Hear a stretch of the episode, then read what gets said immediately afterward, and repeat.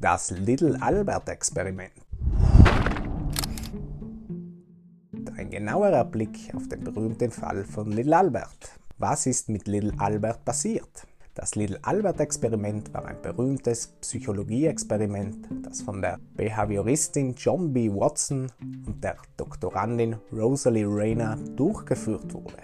Zuvor hatte der russische Physiologe Ivan Pavlov Experimente durchgeführt, die den Konditionierungsprozess bei Hunden demonstrierten.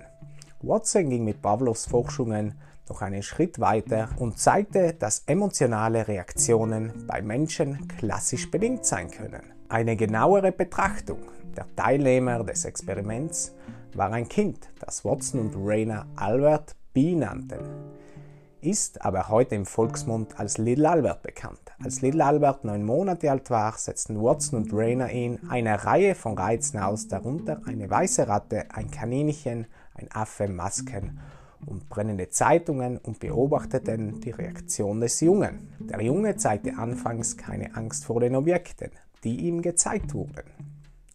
Als Albert das nächste Mal der Ratte ausgesetzt war, machte Watson ein lautes Geräusch, indem er mit einem Hammer auf ein Metallrohr schlug. Natürlich fing das Kind an zu weinen, nachdem es das laute Geräusch gehört hatte. Nachdem Albert die weiße Ratte wiederholt mit dem lauten Geräusch gepaart hatte, begann er ein erschreckendes Geräusch zu erwarten, wenn er die weiße Ratte sah. Bald fing Albert an zu weinen, nachdem er die Ratte gesehen hatte. Watson und Rayner schrieben, in dem Moment, als die Ratte gezeigt wurde, fing das Baby an zu weinen. Fast augenblicklich drehte er sich scharf nach links, fiel auf die linke Seite, richtete sich auf auf allen Vieren und begann so schnell wegzukriechen, dass er nur schwer erwischt wurde, bevor er die Tischkante erreichte. Klassische Konditionierung. Das Little Albert Experiment zeigt ein Beispiel dafür, wie mit klassischer Konditionierung eine emotionale Reaktion konditioniert werden kann. Neutraler Stimulus, ein Stimulus, der zunächst keine Reaktion hervorruft, die weiße Ratte. Unkonditionierter Reiz, ein Reiz, der eine reflexive Reaktion hervorruft, das laute Geräusch. Unbedingte Reaktion, eine natürliche Reaktion auf einen bestimmten Reiz, Angst.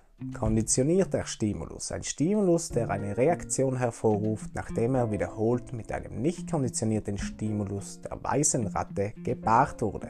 Konditionierte Reaktion, die Reaktion, die durch den konditionierten Reiz Angst verursacht wird. Stimulus-Generalisierung. Watson und Rayner zeigten nicht nur, dass emotionale Reaktionen beim Menschen konditioniert werden können, sondern beobachteten auch, dass eine Reizverallgemeinerung stattgefunden hatte.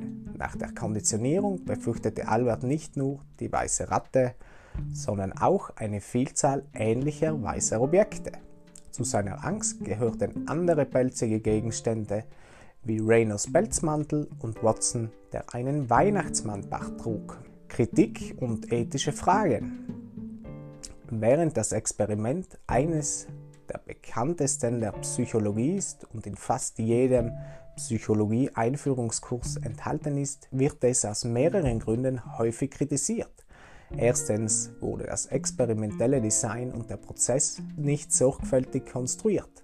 Watson und Rayner entwickelten kein objektives Mittel, um Alberts Reaktionen zu bewerten, anstatt sich auf ihre eigenen subjektiven Interpretationen zu verlassen. Das Experiment wirft auch viele ethische Bedenken auf. Der kleine Albert wurde während dieses Experiments verletzt. Er verließ das Experiment mit einer zuvor nicht existierenden Angst. Nach heutigen Maßstäben wäre das Little Albert Experiment nicht erlaubt.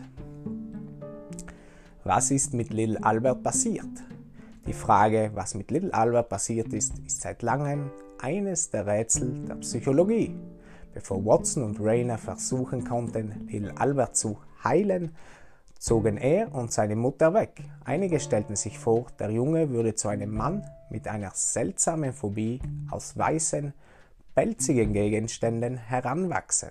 Kürzlich wurde die wahre Identität und das Schicksal des als Little Albert bekannten Jungen entdeckt. Wie in American Psychologist berichtet, führte eine siebenjährige Suche unter der Leitung des Psychologen Holby Beck zur Entdeckung. Nachdem die ursprünglichen Experimente und die wahre Identität der Mutter des Jungen aufgespürt und lokalisiert worden waren, wurde vermutet, dass es sich tatsächlich um Little Albert handelte, ein Junge namens Douglas Merity. Die Geschichte hat jedoch kein Happy End. Douglas starb im Alter von sechs Jahren am 10. Mai 1925 an einer Ansammlung von Flüssigkeiten in seinem Gehirn, an dem er seit seiner Geburt gelitten hatte. Unsere Suche vor sieben Jahren war länger als das Leben des kleinen Jungen, schrieb Beck über die Entdeckung. 2012 berichtete Beck und Ellen G. Fridlund, dass Douglas nicht das gesunde, normale Kind war, das Watson in seinem Experiment vor 1920 beschrieben hatte. Sie legten überzeugende Beweise dafür vor, dass Watson den neurologischen Zustand des Jungen kannte und absichtlich verbarg.